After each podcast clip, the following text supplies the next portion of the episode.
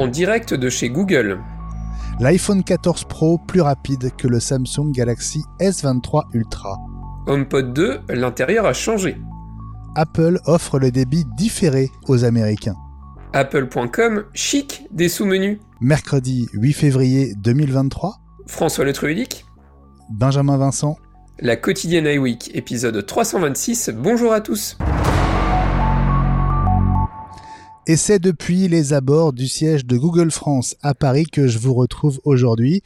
François, je viens d'assister euh, en présentiel, comme toi, à distance, à cette conférence streamée dans le monde entier au sujet, on le pensait, de Bard, l'intelligence artificielle de Google pour concurrencer ChatGPT. Eh bien, circuler, il n'y a pas grand-chose à voir pour l'instant en tout cas. C'est ce qu'on peut dire de cette conférence. Au cours de ces 45 minutes, Google a déroulé une succession d'annonces non négligeables liées à l'intelligence artificielle, certes, pour Google Lens et Google Maps notamment, mais à propos de Bard, son moteur euh, conversationnel, on n'a pas appris grand-chose, pas de date de disponibilité, notamment pour le grand public. Google parle simplement de quelques semaines, mais est-ce qu'on parle de février, de mars ou de plus tard? Mystère. Google a bien compris la faille de ChatGPT, sa capacité à sortir des énormités sans sourciller. Google met donc en avant l'importance des tests en cours pour vérifier la fiabilité de Bard, notamment quand il est intégré à Google Search, un moteur de recherche qui fête aujourd'hui ses 25 ans. Voilà un avantage qu'on n'enlèvera pas à Google. Ce qui fera la différence, c'est donc la qualité des réponses quand on interrogera Bard. En revanche, malgré deux questions sur le même sujet, le grand patron de la recherche chez Google a oublié de dire si Bard indiquerait ses sources pour chaque réponse. François, c'est quand même l'un des gros soucis de ChatGPT aujourd'hui. Bah oui, on a eu l'occasion d'en parler déjà euh, quelques fois. C'est vrai que depuis que ce système-là a été présenté, le gros gros souci, c'est ça, c'est la fiabilité, c'est les sources, d'où ça vient. Euh, les, la date aussi de quand datent les réponses. On sait que certaines réponses données par ChatGPT datent quand même de, de, plusieurs mois déjà. C'est une, une vraie question et c'est une vraie problématique. Euh, moi qui suis enseignant, euh, voilà, ça a posé pas mal de, de questions aussi à mes collègues. L'idée, ce serait vraiment de réussir à savoir comment, savoir d'où ça vient et surtout comment le repérer. Pour moi, c'est ça qui est, qui est très important. Maintenant, c'est assez surprenant le fait que Google euh, ait pas fait de grosses annonces là-dessus, parce que c'est vrai qu'on s'attendait tous à ce que ce soit lié à ça et presque uniquement lié à ça. Et c'est vrai quand on a on a échangé là-dessus en off, on était on, on était assez surpris et déçus en fait. Euh, maintenant, je rejoins Google pour un élément et je pense qu'ils ont raison, c'est qu'il faut lancer quelque chose qui soit fiable, qui soit sérieux, euh, pour éviter aussi les débordements, euh, ne serait-ce que par rapport à tout ce qui pourrait être euh, propos répréhensibles, haine et compagnie. On peut s'imaginer faire dire un peu tout et n'importe quoi, après tout, sur certains sujets, et où ça va être récupéré quand on voit tout ce qui peut circuler comme fausse information sur les réseaux sociaux et autres. c'est important aussi que ce système-là soit en capacité de, de vérifier ses sources et d'être sûr que, que tout soit, soit juste et vrai. Euh, maintenant, je pense que Google aurait dû euh, être plus clair sur son calendrier, parce qu'on va en parler dans, quelques secondes, mais du côté de, Microsoft, on, en sait un peu plus sur la timeline et sur les annonces. Et euh, les gens vont vite prendre l'habitude d'utiliser ce système-là, et si Google se bouge pas les fesses, je pense que la place pourra peut-être être en partie prise par Microsoft. Alors cette annonce de Google, tu l'as dit François, elle intervient moins de 24 heures après celle de Microsoft, en présence du CEO d'OpenAI, le créateur de ChatGPT, que Redmond intègre donc à son moteur de recherche pour en faire, j'ouvre les guillemets, le nouveau Bing. Alors on sent que les équipes marketing ont été un peu prises euh, par le temps. Hein. En tout cas, on a pu en avoir un premier aperçu. Euh, et, et, là vraiment, hier soir, euh, mardi, François, il était 19h heure française. Ouais, bah c'est intéressant. Alors, je t'avoue que pour le, pour le mauvais esprit, tu me connais. Euh, le nouveau Bing, j'ai envie de dire le Bing tout court, parce que c'est vrai que je sais pas si dans ton entourage, il y a beaucoup de gens qui utilisent Bing. Moi, chez moi, personnellement, non. Euh, les gens ont pris vraiment l'habitude d'utiliser Google, et c'est pour ça, je comprends que Microsoft soit très en avance là-dessus, et je pense qu'ils ont vraiment eu le nez creux en, investissant énormément dans, dans OpenAI, et en plus en ayant l'idée d'intégrer euh, ChatGPT. Moi, la démo, euh, je pense que comme toi, je l'ai regardé, c'était intéressant. C'est intéressant de voir l'intégration. Et l'idée, elle est bonne, je pense, c'est de, de, diviser cette fenêtre en, en, plusieurs parties. Quand vous ferez une recherche, en fait, vous aurez la liste des résultats à l'image de ce qu'on peut avoir sur Google ou sur Bing aujourd'hui, et vous aurez l'interaction à droite sur la fenêtre avec, euh, avec ChatGPT. Et ça, c'est plutôt intelligent, et je pense qu'il faudra sans doute voir ces intelligences artificielles plus comme un complément de recherche que comme un remplaçant de la recherche. L'idée, c'est que vous puissiez quand même être en capacité de sélectionner vos sources, ce que permet pas pour l'instant euh, ce système ChatGPT.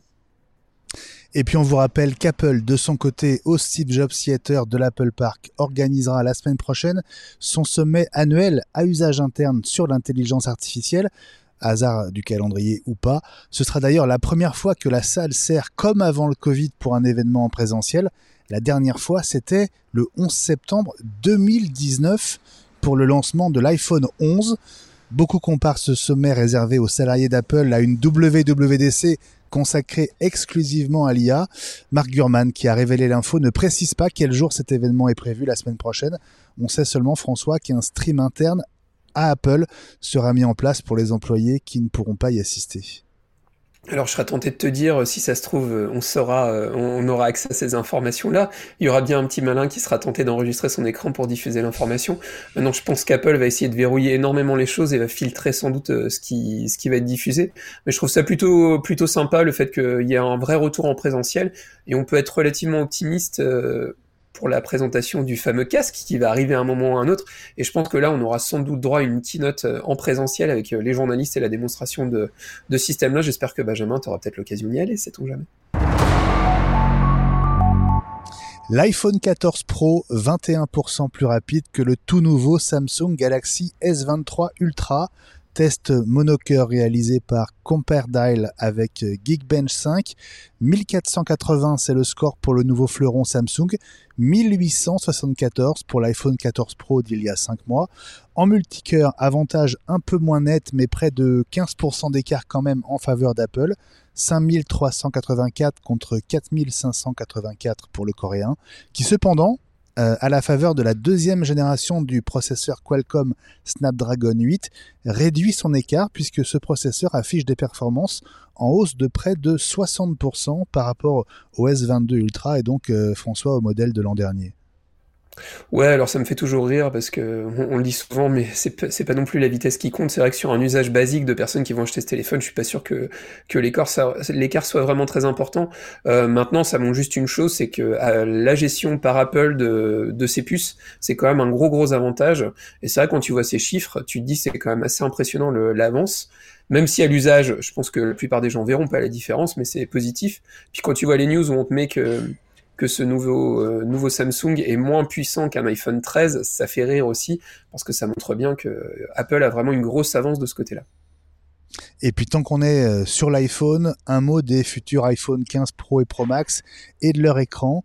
Il s'agirait de modèles Samsung encore plus lumineux puisqu'ils atteindraient 2500 nits contre 2000 aujourd'hui sur la gamme iPhone 14 Pro. Même le tout nouveau S23 Ultra ne bénéficie pas d'une telle luminosité. On l'attendait, le désossage d'un HomePod 2. On a beaucoup insisté sur la ressemblance extérieure, ressemblance extrême, hein, de la nouvelle enceinte Apple avec la première génération. À l'intérieur, François, bah en fait, pas mal de changements.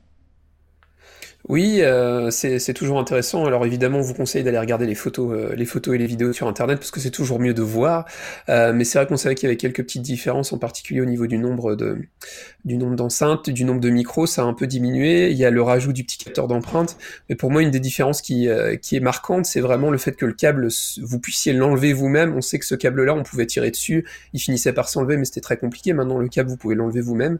Et c'est marrant aussi de voir le comment on enlève le petit maillage qui y a tout autour. Quand, euh, je pense que comme moi, tu as regardé la vidéo, ça fait vraiment, euh, je suis désolé, on va, ça fait un peu capote quand même. Euh, on a vraiment l'impression de, d'enlever, le, d'enlever cette protection sur le HomePod. Et puis il y a le petit capteur de température et d'humidité qui n'existait pas sur, sur l'ancien HomePod.